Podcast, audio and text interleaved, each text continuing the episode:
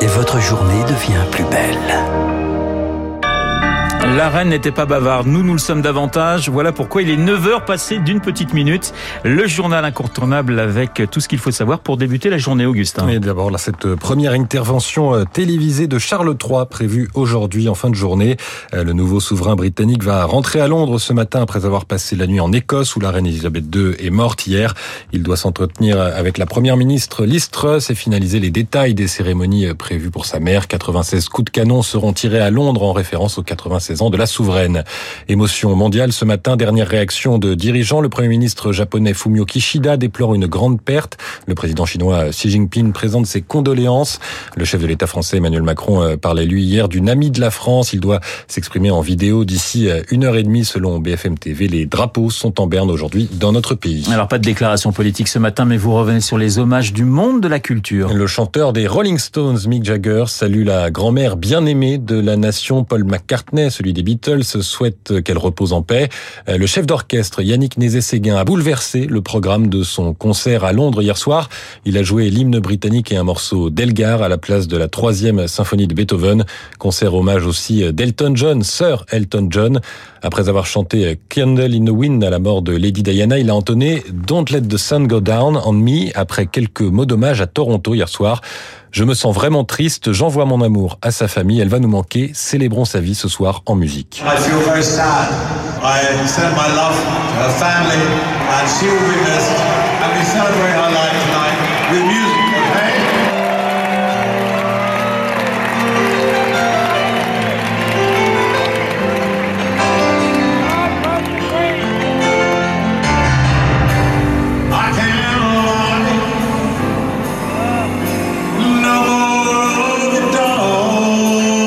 Je ne sais pas si vous avez entendu Renaud dans cette euh, vidéo amateur, mais on entend un spectateur qui crie euh, Long live the King, longue vie au roi. C'est désormais euh, le cri que l'on entendra outre-Manche. Il est 9h04 sur Radio Classique.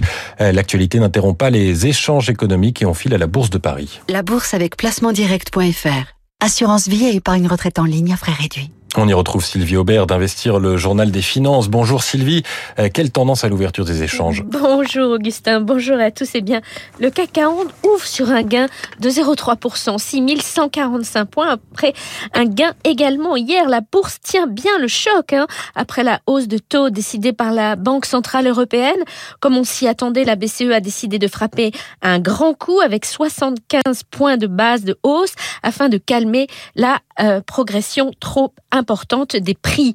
Les investisseurs avaient anticipé ce geste sur le marché des changes. L'euro reprend des couleurs et revient un peu au-dessus de la parité avec le dollar.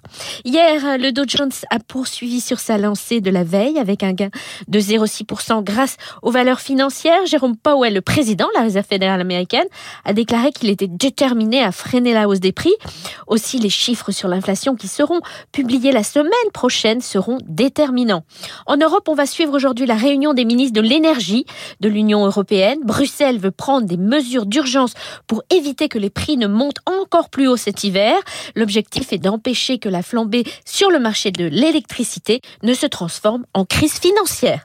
Sylvie Aubert, Investir pour Radio Classique. Très bon week-end à tous. Merci Sylvie, merci Augustin Lefebvre, merci également à toute la rédaction de Radio Classique mobilisée depuis euh, près de 24 heures pour vous faire vivre eh bien tout ce que nous vivons actuellement euh, justement à Londres et dans le monde entier. Cet hommage à la reine Elisabeth II, eh bien, il se poursuit avec celui qui a été en fil rouge tout au long de cette matinale et je l'en remercie également, c'est Franck Ferrand. Franck, on continue à parler évidemment d'Elisabeth II.